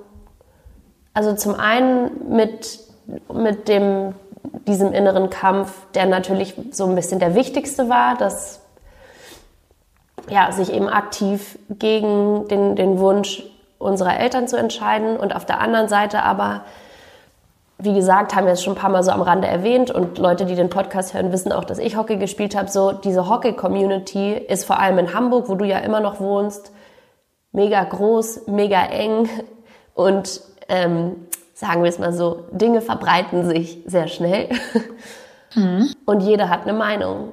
Und also es haben ja tausend Leute zu dir auch gesagt, du kannst ja gar nicht rudern, so bist du wahnsinnig. Ja, genau. Wie bist du mit dem Ganzen umgegangen? Weil, vielleicht nochmal dann als Hintergrund auch, du bist jetzt nicht charakterlich der Typ, der normalerweise sagt, fuck what everyone says, ich zieh durch, sondern du machst dir tatsächlich sehr viele Gedanken darüber, was andere Leute sagen und auch vielleicht über dich denken, ohne dass du wirklich weißt, was sie denken, aber die Mühle, die Mühle geht da ganz schön ab. Ja, also das ist auf jeden Fall was, wo ich besser drin werden möchte. Äh, und das war sicherlich auch ein Schritt in die Richtung, äh, mich da so ein bisschen frei zu machen.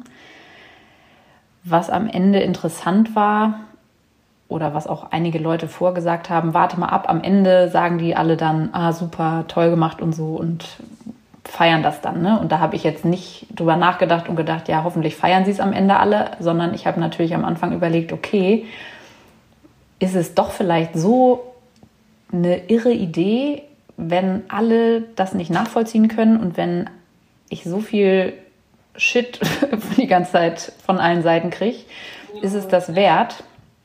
Ähm, aber dieser Gedanke, der hielt irgendwie immer nur kurz an und ähm, ja, sobald ich mich wieder mit dem Thema befasst habe äh, und wieder eingetaucht bin in diese Welt der Vorbereitung, sage ich mal, war das für mich immer gar keine Frage mehr. Und es ist doch so, dass dann am Ende sehr viele Leute auf mich zugekommen sind, von denen ich vielleicht im Vorfeld auch gar nichts gehört hatte, nichts Positives oder nichts Negatives, die uns dann auch auf den Atlantik ähm, Nachrichten geschickt haben, Hockey-Eltern von früher sozusagen. Ja. Und das war dann umso schöner. Also zu wissen, wer es dann doch alles verfolgt hat, vielleicht eben auch ganz ohne mein Wissen und äh, wen man damit irgendwie doch dann vielleicht inspiriert oder zumindest interessiert hat. Ähm, das war wiederum dann sehr schön. Aber die Zeit vorher war schon ziemlich hart. Ja, ich habe versucht, mir zu sagen, das ist mein Traum, diese Entscheidung habe ich jetzt getroffen und ich meine, dass mich das erfüllen wird und dass mich das glücklich macht. Und dann muss ich eben diesen Weg weitergehen und äh, diese Last, die dann das Ganze mit sich bringt, irgendwie mittragen oder ertragen oder zumindest irgendwie einmal bearbeiten und dann zur Seite legen. Aber ja, da musste man sich schon oder habe ich mich innerlich viel mit auseinandergesetzt, ja. Und das ganz Besondere, was glaube ich niemand am Anfang gedacht hätte, ist diese Auseinandersetzung, die aber in jedem Beteiligten stattfindet. Es ist so krass, wenn man, also man könnte eigentlich einen Film über jeden einzelnen Charakter drehen, der irgendwas damit zu tun hat. Über deinen Freund, über unsere Eltern, auch über mich, weil jeder hat seinen eigenen Standpunkt am Anfang und das ist so, es ist wirklich so unglaublich, um das jetzt nochmal aufzugreifen. Ich habe dir das schon geschrieben, ich habe dir das schon gesagt, aber dieser Race Instructor hat bei eurem, kurz vor eurem Start, oh Gott, jetzt heule ich schon wieder. Schön. Äh, warte. er hat gesagt, you're ambassadors of what life is all about. Und das war so, das hat mich so getroffen im positiven Sinne, weil es war einfach, es ist so unglaublich umfassend, dieses Projekt, weil es geht eben darum, sich ein Ziel zu setzen und das kann man ja auf alles übertragen, auf mhm. alles. Es geht darum, sich ein Ziel zu setzen, von dem man eben glaubt, dass es einen selbst so krass erfüllt, dass es eben ein, zu einem bestimmten Punkt des eigenen Glücks bringt. Ja. Und da finde ich, das ist ein ganz wichtiger Punkt des eigenen Lebens, aber dann eben auch das, was du gesagt hast, so, oh, warte kurz. Man muss halt so krass äh, dranbleiben und selbst wenn es, wenn es so den Gegenwind gibt, selbst von den engsten Verbündeten eigentlich, da so diese ähm, Perseverance, äh, Durchhaltevermögen mhm. an, an den Tag zu legen obwohl man halt so das Fundament erschüttert im Grunde. Ja, so war das. Das ist halt so krass. Und dass man dann bei den anderen Leuten die Mühle anschmeißt. Ne? So, okay, sie zieht es durch.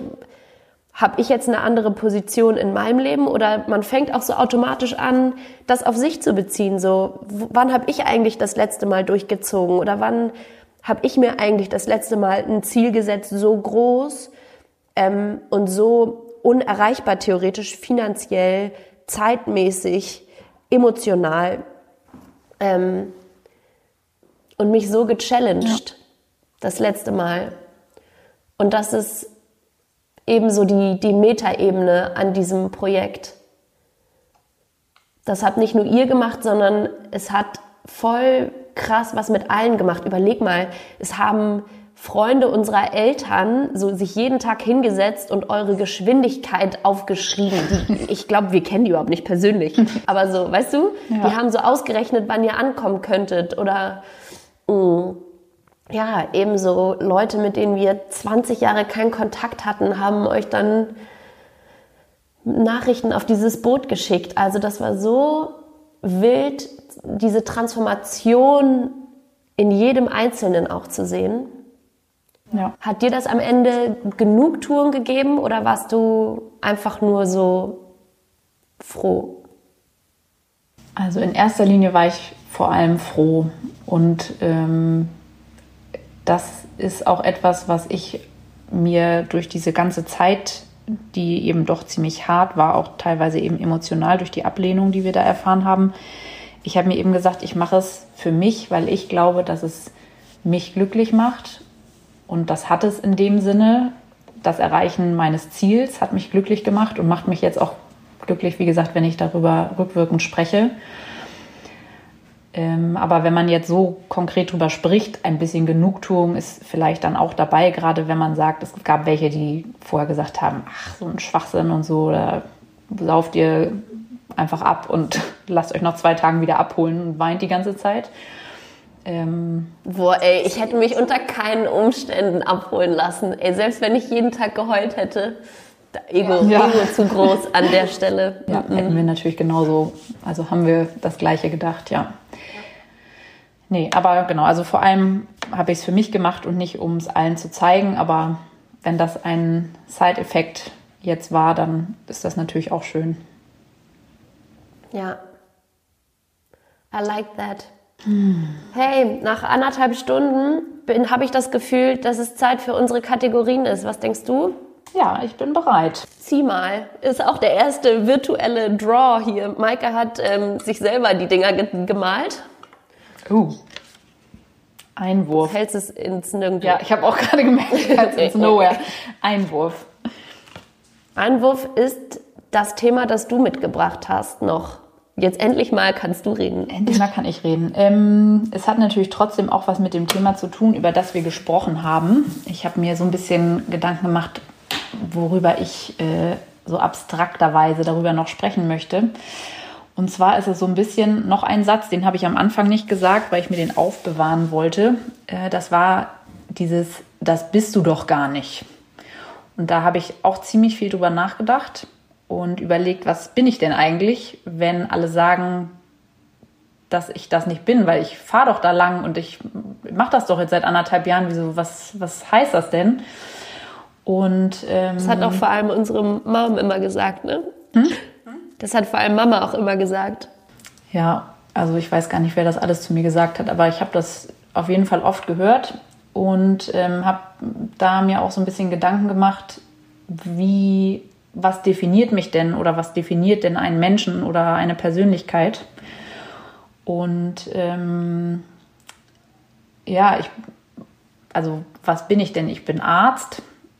Da können wir gleich auch nochmal zu kommen, wie, wie ich darauf gekommen bin. Das war jetzt auch nicht so die straight Entscheidung, Arzt zu werden. Und ich bin Atlantikruderer und das passt natürlich auf den ersten Blick irgendwie alles nicht zusammen.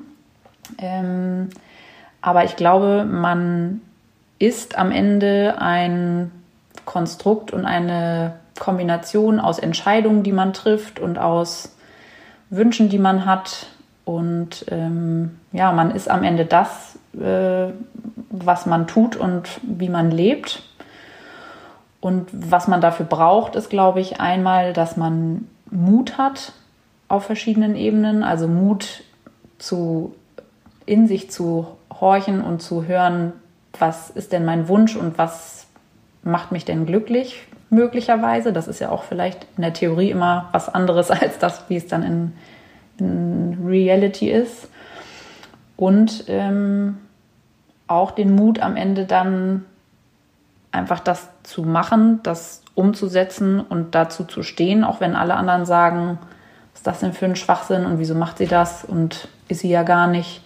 Aber ja, wenn dieser Wunsch in einem so groß ist, dann ist man das schon. Und äh, auch wenn das nicht zu dem geraden Weg passt, auf dem man vorher immer gelaufen ist, ähm, ist man es trotzdem und dann ist es ein Teil von einem.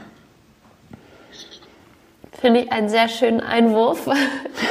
ich bin, ich heule die ganze Zeit. Oh Gott. Ja, ich bin ähm, derbe stolz auf dich, dass du das so sagst, weil ähm, das ein richtig großer Schritt von dir ist, das über dich zu sagen. Und ich glaube, dass das so vielen Menschen da draußen geht, dass sie eben immer sich davon zu sehr beeinflussen lassen, von diesem, was sagen die anderen, was denken die anderen, anstatt ja, ehrlich zu sich zu sein und zu sagen, was, was will ich denn eigentlich? Wer will ich sein? So das, was du gerade gesagt hast. Wie, wie definiert man sich? Man definiert sich vor allem auch darüber, wer man sein will. Und das muss man halt durchziehen. Und niemand anders kann für einen glücklich sein. Es ist einfach so. Ja, das ist auch eine Erkenntnis. Das ist richtig. High five for that. okay, schöner, schöner Einwurf. Vielen Dank. Zieh, zieh bitte weiter. Mhm. Head Coach. Das bist wieder du. Wer ist rückblickend, das muss jetzt gar nicht auf diese Atlantic Challenge bezogen sein, kann es aber natürlich gerne, weil die natürlich für dich äh, selber auch in der Entwicklung irgendwie wichtig war, wie du ja schon gerade gesagt hast auch. Aber jemand, der für dich in deinem Leben einfach eine wichtige Rolle im Sinne von Mentor einnimmt oder eingenommen hat, vielleicht war es auch nur ein Moment. Mhm. also know. in dem Fall hat es nichts mit der Challenge zu tun. Ähm, also Menschen, die mich geprägt haben in meinem Leben, sind natürlich unsere Eltern. Das kann man wahrscheinlich auch nicht äh, ja, vom Tisch weisen. Und da haben wir, glaube ich, viel Glück gehabt auch. Sehr viel Glück. Ähm, mit den beiden. Aber jemand, der mich äh, zumindest für meinen Lebensweg, und da spreche ich eher von dem beruflichen Lebensweg, ähm, mich sehr inspiriert hat, war unser gemeinsamer amerikanischer Gastvater Brad Berryhill. Voll schön, ja, habe ich gerade gedacht, schon, dass du das und, vielleicht sagst. Ähm, zwar war es so, also ganz kurzer Ausschweif, ich äh, wurde, glaube ich, bis zu meinem 15. Lebensjahr immer mit drei Leuten festgehalten, wenn ich geimpft werden musste oder irgendwie zum Arzt musste. Und äh, habe immer gehofft, dass die Kinderärztin, zu der ich auch bis ich getreten. 16 war gehen durfte, für die ganz schwierigen Fälle war das möglich, ähm, dass sie hinter der Tür steht und mich überfällt und mir die Spritze in den Arm hackt und ich dann schnell wieder gehen kann. also ich war ein richtiger Arztphobiker. Und ähm, in Amerika unser Gastvater, also du warst ja auch da, noch ein paar Jahre nach mir, kennst ihn also auch gut. Ähm, und unser gemeinsamer Gastvater, der war Allgemeinmediziner oder ist es immer noch. Und ähm, ich habe ihn eben als eine sehr ruhige und empathische und gewissenhafte Person kennengelernt, der immer ein also der immer durch einen oder in einen reingucken konnte. Und gerade so als Austauschschüler ist man vielleicht manchmal so ein bisschen einsam und denkt so, oh, so richtig Familie und so ist das hier jetzt meine richtige Familie. Er hatte das schon sehr drauf, einen at home, sich at home fühlen zu lassen und einen sehr herzlich aufzunehmen. Und ich weiß nicht mehr genau, wie die Situation war, aber ich sehe uns quasi in deren Küche so am Tisch sitzen. Und da hat er irgendwie mal zu mir gesagt, also was ich denn werden will. Und dann meinte ich so, ja, Jurist oder so. Aber mein Papa hat gesagt, eigentlich ist Medizin auch gut. aber ich habe so Angst und so und eigentlich sehe ich mich da nicht. Und dann meinte er so, ah, es ist lustig, also ich habe dich jetzt ja so ein paar Monate erlebt und ah, es wäre, ich glaube, ich sehe dich da total. Also so deine Persönlichkeit und ähm, ich glaube, du passt da total gut in den Job. Und da hat er auch gar nicht mehr so viel dazu gesagt, darüber hinaus, aber es hat mich so zum Denken angeregt. Und ich weiß dann noch, wie ich also diesen Gedanken mit mir zurückgenommen habe nach Hamburg und dann äh, nach ein paar Monaten Blut abnehmen musste irgendwo beim Hautarzt. Und äh, ich war 18, glaube ich, mittlerweile und habe dann gedacht, okay, ich versuche es mal ohne Weinen. Und es ging. Und dann habe ich gedacht, na gut, dann habe ich das vielleicht auch. das werde ich auch nie vergessen. Ähm, Stopp mal kurz. Das war der Gedankengang. Ich versuche es mal ohne Weinen. Ja. Und das okay. hatte ich mich geheilt. Muss man auch erstmal eine Arztphobie, also wirklich, gut, die haben auf mir draufgesessen sonst immer. Aber gut.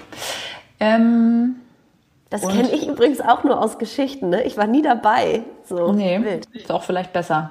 Ja. Unserer Mutter wurde ja mal empfohlen, eine Therapie mit mir zu machen, weil man Angst hatte, dass wenn ich mal einen Unfall hätte und äh, die Notfallretter an mich ran müssen, das nicht möglich wäre. Aber das hat sie nicht gemacht. Sie hatte mal einen Schnaps getrunken, so wenn sie vom Arzt kam mit mir. Naja. Sick. Wow. Naja. Das dazu. Krass. Genau, und da hat und er in dem Sinne mich ähm, ja, inspiriert oder mir da eine, einen Weg aufgezeigt, über den ich glücklich bin, dass ich den eingeschlagen habe, weil ich auch glaube, dass der Job gut zu mir passt. Glaube ich auch. Sick, ja, wie krass so ein kleiner Satz oder ein Wort so viel in einem auslösen kann, ne? Mhm. Da warst du 15 oder so.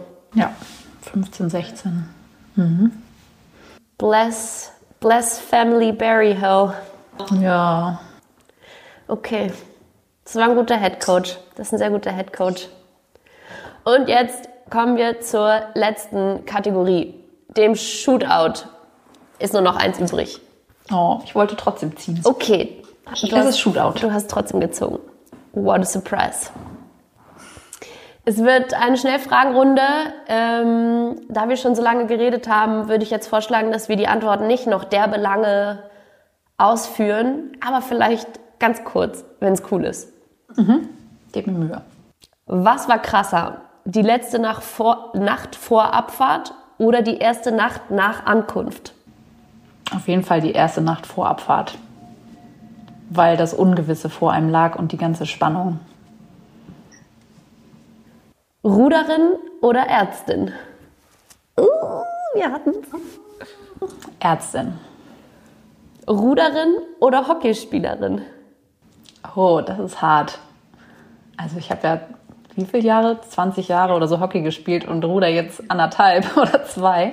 Im Moment aber Ruderin. Ah, fair. Auf einer Skala von 1 bis 10, wie komisch war es das erste Mal vor dem ganzen Team auf dem Eimer zu sitzen? Oh, also da ehrlich gesagt auch durch unsere Hockey-Erfahrung, wo man auch mit allen immer aufs Klo geht, eher so 1 bis 2. Also da Krass. waren wir alle sehr entspannt. Das sehr gut. gut. War auch gut. Wenn du die ganze ähm, Atlantic Challenge nochmal machen würdest, was würdest du am liebsten nicht nochmal machen müssen? Hm, nicht nochmal machen müssen. Ja, vielleicht die ganze Vorbereitung in der Länge. Aber sonst würde ich sofort wieder losfahren, wenn das Boot fertig ähm, wäre. Wenn du es nochmal machen würdest, müsstet ihr dann diese ganzen Kurse auch nochmal machen? Die halten für zwei Jahre. Deswegen. Schnell! Schnell! Ja. ja. Oh, aber ja auch garstig. Da musste noch mal in den Wellenpool. Naja. Genau. Ähm, La Gomera oder Antigua? Antigua. Antigua. I don't know. Also mein Herz hängt mehr an La Gomera. Ich fahre auch dieses Jahr wieder hin. Ah, wenn man wieder Findet- reisen darf. Ich wollte gerade sagen, findet das statt? Bisher gibt es keine Absage. Okay. Aber ja, ich hoffe sehr für die Teams. Ne? Das wäre echt blöd, die sich jetzt Wär lange krass. vorbereiten. Ähm, nächste. Laufen oder pumpen oder rudern? Pumpen. Uh, das ist neu. Du warst immer ja, laufen. ganz neu. Ist aber cool. Welche Sendung war geiler? Markus Lanz Nummer 1 oder Markus Lanz Nummer 2? Markus Lanz Nummer zwei. Also er war tatsächlich jemand, der auch an uns geglaubt hat, sage ich mal. Er hat uns da nicht äh, kritisiert und äh, komisch dastehen lassen. Aber es war schon schöner, dann über das Erlebte sprechen zu können und es hinter sich gebracht zu haben, erfolgreich. Also deswegen zwei.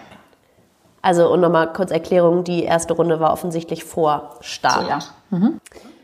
Was ist für dich aufregender? Der Aufmachartikel im Hamburger Abendblatt zu sein oder der Gedanke, seinen eigenen Film in die, in die Kinos zu kriegen? Süß. Ich hätte noch ein bisschen mehr stottern können gerade, aber weißt schon. Das ist auch eine gute Frage. Also Titelseite im Abendblatt war schon sehr cool. Aber der Kinofilm, ähm, auf den fieber ich sehr hin, muss ich sagen. Ob der wirklich jetzt ins Kino kommt im Juni, so wie geplant, werden wir sehen. Corona sei Dank. Aber ich erhoffe mir da nochmal alles Erlebte richtig nachempfinden zu können. Deswegen bin ich super gespannt und aber auch habe ein bisschen Angst. Brauche, glaube ich, sehr viele Taschentücher. Ja, glaube ich auch. Ich brauche ja jetzt schon Taschentücher, wenn wir nur drüber reden, Alter. Okay, und die letzte. Äh, Nochmal Skala von 1 bis 10. Wie stolz bist du darauf, die Aktion durchgezogen zu haben? Ja. Schon zehn. Das fällt mir sehr schwer zu sagen. Da kennst du mich ja auch. Ja, eventuell habe auch ich schon mal gesagt. Vielleicht habe ich das deswegen auch so gewählt. Ja, ich hätte jetzt auch viel drumherum fragen können, aber wenn du mir jetzt nur eins bis zehn lässt, doch bin ich schon ziemlich stolz drauf. Ja, gut. Stolz auf dich, dass du das ähm, sagen kannst. Good job, Bro. Okay, das waren schon äh, die Shootout-Fragen. Mm, Wir könnten jetzt natürlich noch eine Million Jahre weiterreden, weil es so viele Details gibt, die man, jeder hat eigene Fragen, die er wissen möchte und so. Aber für mich habe ich das jetzt eigentlich so ganz gut abgegrast. Wie siehst du das? Fehlt dir noch was? Möchtest du noch was ergänzen, wovon du sagst, so das hast du jetzt nicht gefragt, was für mich aber die Erfahrung ausmacht, zum Beispiel? Nee, also die meisten Sachen sind, äh, haben wir besprochen. Eine Sache, die, aber das hast du jetzt auch in Podcasts vorher schon mit anderen, deinen anderen tollen Teammitgliedern besprochen, ähm, fand ich, war das Netzwerk, was mich sehr äh, überrascht und geflasht hat, wie wichtig sowas ist und wie, wie einen das voranbringen kann. Ähm, das, was ich in meinem Job sonst nicht so brauche, sag ich mal, weil Ja. Arzt ist halt immer so, man hat halt da irgendwie immer diesen Job und da geht man immer hin und es gibt immer jemanden, dem man helfen kann und da hat man nicht so das Problem, aber ja, also das war nochmal sehr interessant, was für tolle, inspirierende Leute man erstens durch so ein Projekt kennenlernt und ähm, ja, was eben so ein Netzwerk bewirken kann bei so einer schwierigen Aufgabe. Doch eine Frage habe ich noch und jetzt denke ich auch schon, jetzt ist auch schon scheißegal, wenn es viel zu lang ist, aber ähm, nach Rückkehr habe ich dich gefragt so und fühlst du dich anders oder was hat das mit dir gemacht und du hast eigentlich erst reagiert so ein bisschen zurückhaltend, defensiv und meintest so, oh, das haben mich alle gefragt, aber eigentlich ist alles so wie immer. Aber es hat sich schon was verändert in deinem, in deinem Kopf, in deinem, in deinem Selbstbewusstsein vor allem? Oder wie würdest du das beschreiben? Ja, hat es. Und ähm, es hat aber wirklich, so wie du es auch gerade gesagt hast, ein bisschen gedauert, bis mich das getroffen hat. wir haben ja unterwegs auch immer schon darauf gewartet, dass uns jetzt die goldene die Eingebung erreicht. Ja. Das ist irgendwie auch nicht dazu gekommen, vielleicht weil wir zu müde waren oder zu fertig.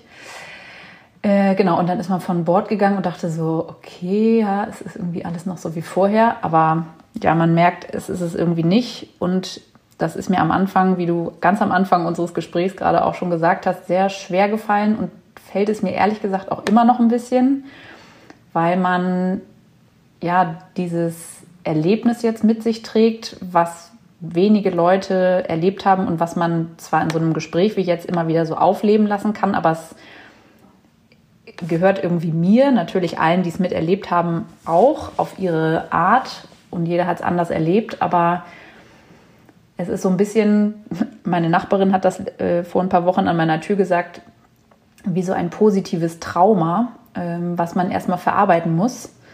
Und mhm. äh, ja, also es hat viel mit mir gemacht und mein Selbstbewusstsein hat es sicherlich gestärkt und auch so ein bisschen dieses Thema don't always give a shit about what the others say. Ja. Aber ich ja, bin noch in einem Prozess, glaube ich, und ähm, hoffe aber, dass ich durch diese Anregung jetzt noch viel weiter wachsen und weiter lernen kann und äh, noch mehr auch über mich lernen kann und zu dem, was bist du eigentlich, ja. da noch weiter vordringe. Aber das ja, ist für mich jetzt nicht abgeschlossen und ich bin jetzt ein Superheld, das wäre schön. Du hast das vorhin gesagt, den, den Gladiator-Walk zu den Booten. Ja. Ein bisschen, bisschen vielleicht schon. Ein bisschen. Luft nach oben. Ja, muss immer sein am besten, ne? sonst wäre es langweilig. Das stimmt.